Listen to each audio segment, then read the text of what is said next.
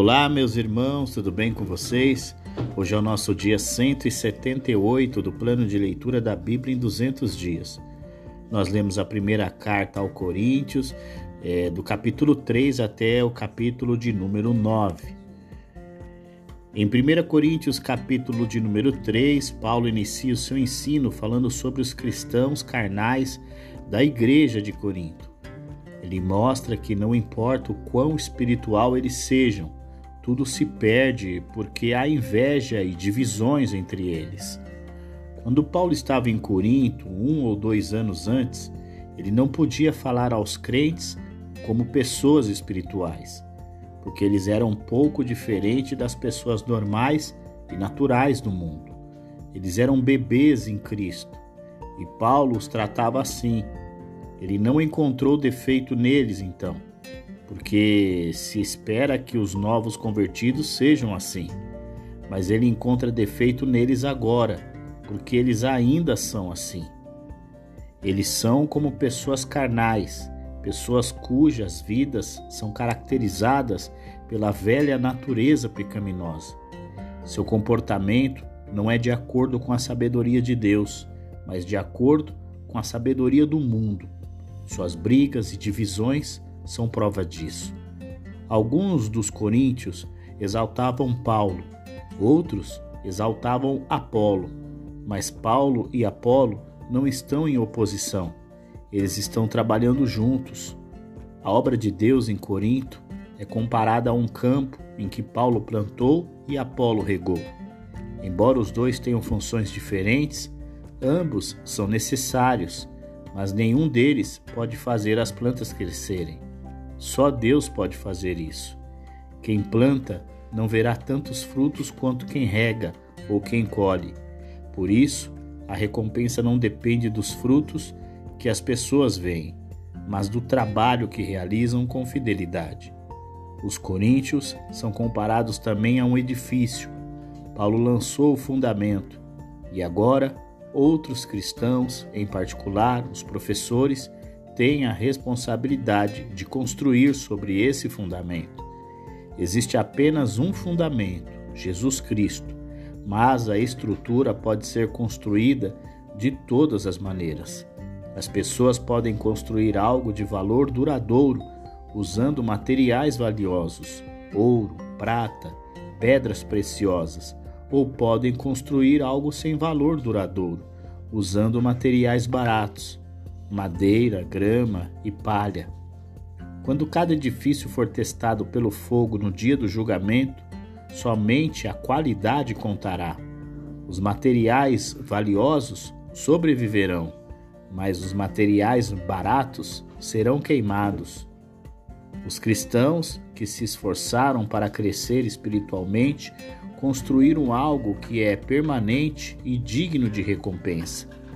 Os cristãos que viveram como pessoas comuns do mundo não construíram nada permanente e no final perderão tudo. Eles serão como aqueles que fogem de uma casa em chamas, mas perdem todos os seus bens. Eles próprios são salvos, mas não têm nada para mostrar depois de uma vida inteira de atividades. Visto que a igreja, isto é, o grupo de crentes como um todo, é o templo de Deus, ela deve ser santa. Deus agirá no julgamento daqueles que destroem o seu templo por divisão ou o torna impuro por meio de um comportamento pecaminoso. Paulo volta ao assunto de sabedoria, porque as divisões em Corinto foram causadas por aqueles que se consideravam sábios em seguir os professores favoritos.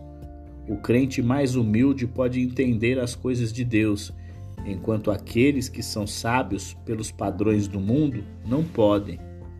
A sabedoria celestial é uma tolice para as pessoas comuns do mundo, mas a sabedoria do mundo é loucura para Deus. Por se apegarem a um professor específico, os coríntios não estão aumentando as bênçãos de Deus, mas limitando-as. Todos os professores são deles, não apenas um visto que pertencem a Cristo, suas bênçãos são ilimitadas. Em 1 Coríntios, capítulo de número 4, Paulo apresenta a igreja e os ministros do evangelho como servos de Jesus. Ele argumenta que não devemos fazer distinção entre um servo de Cristo e outro, isto porque todos são servos de Deus. O que os coríntios pensam sobre os servos de Deus não é importante. Deus é quem dá a seus servos o trabalho e eles são responsáveis perante ele, e não perante qualquer outra pessoa. Paulo não está preocupado com a avaliação dos coríntios sobre ele. Mesmo o próprio Paulo não pode avaliar adequadamente o quão verdadeiro tem sido seu serviço. Ele pode não saber de qualquer falha em seu serviço, mas isso não significa que ele seja perfeito. O único julgamento que importa é aquele que ocorrerá na volta de Cristo, quando ele examina os motivos e revela atitudes ocultas.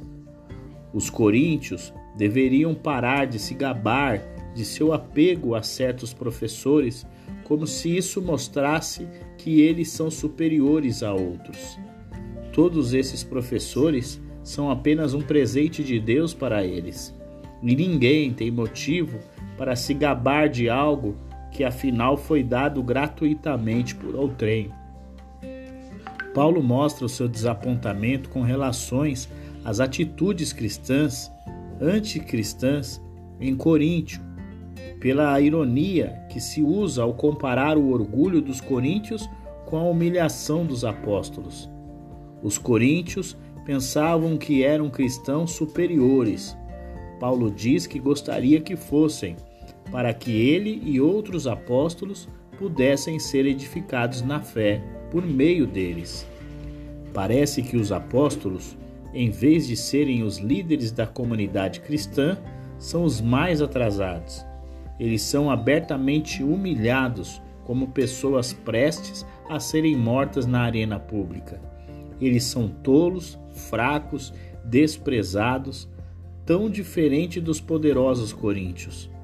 Por causa de seu serviço para Jesus Cristo, Paulo sofre dificuldades constantes e perseguição incessante. Ele é amaldiçoado, espancado e tratado como o mais baixo dos baixos, mas sempre retribui o bem com o mal. Ao escrever aos Coríntios desta maneira, Paulo os está advertindo como um pai deve advertir seus filhos. Ele deseja que eles se lembrem das coisas que ele lhes ensinou, por palavras e exemplos, quando ele estava com, entre eles. O ensino que ele deu a eles não é diferente do que ele dá em outras igrejas. E para lembrá-los disso, ele está enviando Timóteo a eles Talvez Timóteo possa ajudar a igreja a voltar para o caminho certo. Esse envio de Timóteo não significa que o próprio Paulo tem medo de ir, como seus oponentes afirmam. Ele não hesitará em ir se acreditar que é a vontade de Deus. E ele logo descobrirá se esses oponentes são tão bons quanto dizem que são. Ele os exorta a mudar os seus hábitos rapidamente Caso contrário, sua visita será marcada por uma disciplina desagradável em vez de uma comunhão agradável. Em 1 Coríntios, capítulo de número 5, Paulo faz uma advertência grave aos coríntios, isso porque entre eles havia um caso de incesto e ninguém fez nada para resolver. Paulo agora, Paulo agora se volta para a segunda dificuldade relatada. Nesse caso, o pecado dificilmente seria encontrado, mesmo entre os gregos, gregos pagãos. Um homem estava vivendo em adultério com a esposa de seu pai, provavelmente uma esposa menor ou de um novo casamento. Mesmo assim, os cristãos nada fizeram a respeito da situação vergonhosa. Eles pensavam que estavam tão avançados em sua experiência cristã que não havia necessidade de restringir a liberdade dos membros da igreja. Na verdade, diz Paulo, eles deveriam ter expulsado o culpado da igreja. Embora ausente de Corinto, Paulo rapidamente age Ele exorta a igreja a se reunir e lidar com o assunto imediatamente. O homem deve ser expulso da comunidade do povo de Deus, isto é, fora da esfera onde Deus governa, para a esfera onde Satanás governa. O propósito disso é que a carne seja destruída, uma expressão que pode se referir a doenças físicas ou mesmo à morte Tal punição física severa neste mundo pode ser necessária para que o espírito do homem seja salvo no próximo. Os coríntios são tolos por se acharem tão livres de regras e leis que podem permitir tais coisas que continuem. Ao manter esse pecado entre eles, eles estão realmente ajudando a destruir a sua própria igreja. O pecado se espalha por um grupo de pessoas da mesma forma que o fermento se espalha por um pedaço de massa. A vida cristã é comparada a uma festa, como a festa da Páscoa de Israel e os pães ázimos. Assim como os israelitas limparam todo o fermento de suas casas na época da Páscoa, os coríntios devem limpar o fermento do pecado da sua igreja, porque Cristo, o verdadeiro Cordeiro Pascual, já foi sacrificado. Paulo havia dado instruções sobre esses assuntos em sua carta anterior, mas os coríntios a interpretaram mal. Ele não quis dizer que os, que os cristãos não deveriam ter nada a ver com as pessoas pecadoras que se encontram no mundo, porque isso exigiria que eles deixassem o mundo por completo. Em vez disso, ele quis dizer que os homens cristãos não devem ter comunhão íntima com aqueles que dizem ser crentes, mas o negam por seu comportamento vergonhoso. Os cristãos não devem julgar os não cristãos por seus pecados, mas devem agir contra o pecado na igreja.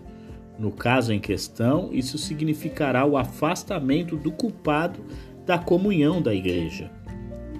Em 1 Coríntios capítulo de número 6, Paulo nos ensina como resolver questões que provoquem divergências entre os irmãos. Ele adverte que não devemos levar outro irmão em Cristo à justiça comum, mas procurar resolver na igreja, como cristãos. Se surgir uma disputa entre os crentes, ela deve ser resolvida dentro da igreja, não em um tribunal público. Se os cristãos devem participar do julgamento futuro do mundo, certamente eles podem julgar os assuntos cotidianos da vida presente. Os coríntios se gabam de sua sabedoria, mas nenhum deles é sábio o suficiente para decidir os assuntos. Em vez disso, eles se envergonham, levando os problemas cristãos às pessoas não cristãs para uma decisão. Os cristãos não deveriam ter ações judiciais de forma alguma. Eles deveriam estar dispostos a sofrer maus tratos, como Jesus ensinou. Mas em Corinto, eles atacam e enganam uns aos outros. Eles se comportam como um tipo de pessoas que eram antes de se tornarem cristãos. Deus os declarou justos e santos por meio de Jesus Cristo e, portanto, eles devem ser justos e santos em sua conduta. Os coríntios alegaram que, como não eram escravos da lei, podiam fazer o que quisessem. Paulo responde que não é assim. Nem todas as coisas são úteis e algumas podem levar a pessoa a um novo tipo de escravidão. Certas pessoas em Corinto chegaram a afirmar que, assim como o estômago precisa de um suprimento constante de comida para satisfazê-lo, o corpo precisa de prazer sexual desenfreado para sua satisfação. Paulo nega isso. O propósito principal do corpo não está relacionado ao sexo, mas a Deus. É o meio pelo qual as pessoas servem a Deus e pela qual Deus funciona nas pessoas é, o, é um corpo que, no caso dos crentes, um dia será ressuscitado na glória e que já está unido espiritualmente com Cristo. Tal corpo não deve, portanto, estar unido fisicamente a uma prostituta. A imoralidade é um pecado contra a dignidade do próprio corpo. Para o crente, é um pecado também contra o templo de Deus, pois o corpo do crente é a morada do Espírito Santo. Tudo que não se encaixa no templo de Deus não se encaixa no corpo do crente. Deus comprou os crentes da escravidão do pecado ao preço da vida de Cristo. Pertencem a Ele, não a si mesmos, e portanto devem usar os seus corpos para a sua glória. Em 1 Coríntios, capítulo de número 7, Paulo dedica tempo para dar diversos conselhos aos cristãos da época sobre como eles deveriam suportar as tribulações daqueles dias. Paulo agora trata dos assuntos a respeito dos quais os coríntios haviam escrito. Um problema dizia respeito ao casamento. Alguns acharam mais honroso e um sinal de pureza moral não se casar Paulo responde que o casamento é honroso, é um curso normal que Deus estabeleceu para a humanidade, embora haja exceções. Em alguns casos pode ser melhor não se casar, mas como Corinto era uma cidade imoral e cheia de tentações, era melhor se casar. No casamento, marido e mulher têm seus direitos, mas também têm obrigações um para com o outro. Em algumas circunstâncias, marido e mulher podem sentir tanta necessidade de orar, mas que concordam em não ter relações sexuais por algum tempo. Mas isso é excepcional. Devem retomar as relações conjugais normais o mais rápido possível, para que Satanás não desperte erroneamente suas paixões naturais. Não existem regras que Paulo possa estabelecer para exigir que as pessoas se casem ou não, embora sua preferência pessoal seja que sejam como ele e permaneçam solteiros. Dessa forma, eles podem servir a Deus sem as responsabilidades adicionais do casamento. Ele percebe, porém, que tudo depende de como Deus preparou cada pessoa. Quanto aos solteiros e às viúvas, Paulo recomenda que permaneçam solteiros mas se no estado de solteiros vão apenas queimar de desejo sexual, seria melhor se casar. Paulo reivindica a autoridade de Cristo ao lembrar aos coríntios que marido e mulher cristãos não devem se separar. O que fizerem, todo o esforço deve ser feito para reuni-los novamente. Se isso falhar, eles devem permanecer solteiros. No exemplo a seguir, Paulo não conhece nenhum mandamento de Cristo para citar, embora acredite que seu conselho carregue a autoridade do Espírito de Deus. Ele considera outras situações além do casamento cristão normal, como quando um dos cônjuges de um casamento pagão posteriormente se torna cristão. Se o cônjuge descrente deseja continuar o casamento, o crente também deve estar disposto tal união entre o crente e um incrédulo não é considerada impura, nem qualquer filho nasceu dessa, dessa união. Deus a considera uma união santa e lícita por causa do parceiro crente. Se, no entanto, o descrente não deseja continuar o casamento e, a, e parte, o crente deve permitir que assim seja e considere o fim do casamento. Não faz sentido forçar o incrédulo a continuar um casamento na esperança de tornar a pessoa um cristão se tal ação for apenas para causar brigas. Afinal, o casamento visa trazer paz e contentamento. No entanto, haverá casos em que o parceiro descrente passa a acreditar em Cristo. Deus quer que os cristãos sejam pacientes e aceite que seu atual estado de coisas é a vontade de Deus para eles no presente. Os crentes podem ter diferenças de status conjugal, nacional ou social, mas isso não deve fazer diferença para o bem-estar espiritual. A questão importante é a obediência aos mandamentos de Deus. Mesmo os escravos não devem sentir inferioridade, mas se puderem ser livres, tanto melhor. Mais importante do que status no mundo é status perante Deus.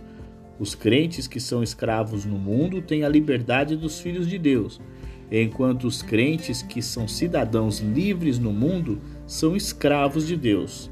Deus libertou todos os crentes da escravidão do pecado. Eles não devem se permitirem serem escravizados novamente, por seguirem os caminhos de uma sociedade ímpia.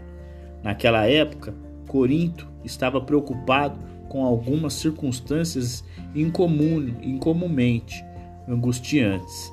Em vista disso, Paulo achava melhor que as pessoas, fossem casadas ou solteiras, permanecessem como estavam por enquanto. As responsabilidades inerentes ao casamento e à família só aumentariam as dificuldades atuais. Este não era o momento para as pessoas criarem mais problemas para si mesmas, fazendo mudança ou se envolvendo mais nos assuntos mundanos. Foi um momento de permanecer firme e lembrar a importância das coisas eternas. Os casados, preocupados com suas famílias, devem dedicar um tempo ao cuidado deles. O solteiro, estando livre de tais preocupações, pode se entregar plenamente ao serviço de Deus. Apesar de seu conselho contra o casamento durante a crise atual, Paulo percebeu que os baixos padrões morais de Corinto proporcionavam muitas tentações para homens e mulheres solteiros. Se tais pessoas estivessem ansiosas para se casar, não deveriam ser evitadas, caso as tentações fossem demais para elas. Mas, para aqueles que não tinham paixões tão fortes, seria melhor, nas atuais circunstâncias, não se casarem. Ambos os cursos de ação são corretos, mas o último é preferível. Finalmente, Paulo tem alguns conselhos para as viúvas. O casamento cristão é uma união vitalícia, quebrada apenas pela morte. Quando o marido morre, a viúva fica livre para se casar novamente, desde que se case com outro crente. Aqui, novamente, o conselho de Paulo é que, por causa da crise atual, ela seria mais sábia se permanecesse solteira. Em 1 Coríntios capítulo de número 8, Paulo aborda o delicado tema dos alimentos sacrificados aos ídolos. Ele nos ensina como devemos lidar com essa situação. Os coríntios se gabam de ter conhecimento nos assuntos dos ídolos. Eles sabem o que é falso e o que não é. Mas Paulo responde: o conhecimento não é suficiente. Nunca é perfeito e pode levar ao orgulho. Os cristãos devem ser guiados em seu comportamento pelo amor, não apenas pelo conhecimento. Somente assim eles podem crescer até a maturidade total. Alguns cristãos, alegando ter uma fé forte, não hesitam em comer alimentos oferecidos a ídolos. Para eles, um ídolo é apenas um pedaço de madeira ou pedra. Paulo concorda que um ídolo é um objeto sem vida. Ele sabe também que, embora existam inúmeros deuses e divindades, há só um Deus e só um Senhor. Nem todos os cristãos, porém, acham que um ídolo é apenas um pedaço de madeira ou pedra. Alguns, por muitos anos, adoraram ídolos como se fossem reais. Suas consciências são facilmente afetadas por qualquer coisa relacionada à idolatria, e eles sentem que seria errado comer o que foi oferecido aos ídolos. Embora o tipo de comida que as pessoas comem possa não ser importante, isso não é razão para aqueles de fé forte comerem nas festas do templo. Se as pessoas de fé fraca seguem o seu exemplo e comem também, elas pecam fazendo o que suas consciências lhes dizem que é errado. Deus então responsabiliza os cristãos fortes por causar danos duradouros às vidas dos fracos. Eles pecam contra os seus irmãos e contra Cristo. A atitude do próprio Paulo em tais assuntos é que ele prefere não comer nada do que comer e fazer mal a outrem. Chegamos ao nosso último capítulo, primeira carta de Coríntios, no capítulo 9 onde Paulo inicia fazendo uma defesa do seu ministério. Os falsos mestres o estavam acusando de não ser apóstolo e, além disso, que a sua principal motivação na pregação do evangelho era a ganância e nada mais. O princípio que Paulo ensinou no capítulo anterior é que não importa quais direitos os cristãos possam ter, eles devem estar dispostos a sacrificar esses direitos pelo bem dos outros. Ele agora demonstra esse princípio com vários exemplos pessoais. Paulo tem os mesmos direitos que os outros e, na verdade, mais. visto que ele é um apóstolo, mas ele nem sempre exerce os seus direitos. Algumas pessoas não entendem isso e pensam que ele não é um apóstolo. Paulo aponta que a existência da igreja de Corinto é uma prova viva de sua fidelidade em seu ministério apostólico. Paulo e Barnabé e seus dependentes têm tanto direito quanto os outros apóstolos de viajar e viver às custas da igreja, mas eles negam a si mesmos esses privilégios e trabalham para ganhar a vida de modo a não ser um fardo financeiro para a igreja. Todos os trabalhadores, sejam soldados, fazendeiros, pastores ou servos da igreja, têm direito a receber o seu sustento de sua ocupação. Este princípio também se encontra na lei de Moisés. Um animal que pisa o grão pode comer o grão enquanto ele trabalha. Assim como um fazendeiro espera obter algo para comer com o resultado de seu trabalho. Paulo, Paulo também espera. Ele trabalhou muito no serviço espiritual em Corinto e tinha direito a uma recompensa material. Outros receberam presentes de Coríntios, mas Paulo não não tem exercido seu direito, pois não quer que as questões financeiras atrapalhem a obra de Corinto. Tanto a lei de Moisés quanto os ensinos de Jesus mostram que Paulo tem o direito de reivindicar o apoio financeiro dos coríntios. Ao escrever assim, Paulo não está tentando envergonhar os coríntios para que lhe deem ajuda financeira. Ele prefere as coisas como elas são ele prega o evangelho não porque deseja se gabar de seu trabalho ou renda, mas porque é compelido a pregar. Quer pregue voluntariamente ou não, ele deve pregar. Sua recompensa é saber que prega livremente, sem reivindicar os seus direitos ou apoio financeiro. Ele sacrifica a sua própria liberdade para servir aos outros, tendo como, objetivo fazer com que as pessoas ouçam sua mensagem e a aceitem. Isso se aplica a todos a quem ele ajuda, sejam judeus, gentios ou cristãos fracos, como aqueles que não comem comida oferecida aos ídolos. O cristianismo é uma vida de esforço. Como corredores em uma corrida se esforçam ao máximo para ganhar o prêmio, os cristãos devem colocar todos os seus esforços em tudo o que fazem à medida que os atletas passam por um treinamento rigoroso em sua busca pela vitória, os cristãos devem negar a si mesmos os prazeres e alimentos lícitos, a fim de serem mais úteis para Deus.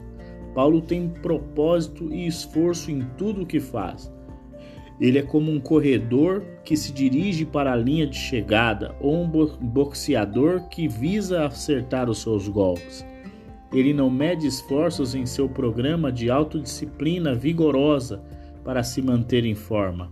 Ele percebe que é perigosamente fácil advertir e instruir os outros. Então ele próprio cai no pecado e é desqualificado. E assim nós completamos o nosso dia 178 do plano de leitura da Bíblia em 200 dias. Amanhã, no nosso dia 179, nós estaremos lendo a primeira carta ao Coríntios, do capítulo 10 até o capítulo de número 16. Então eu aguardo você, um grande abraço e até lá!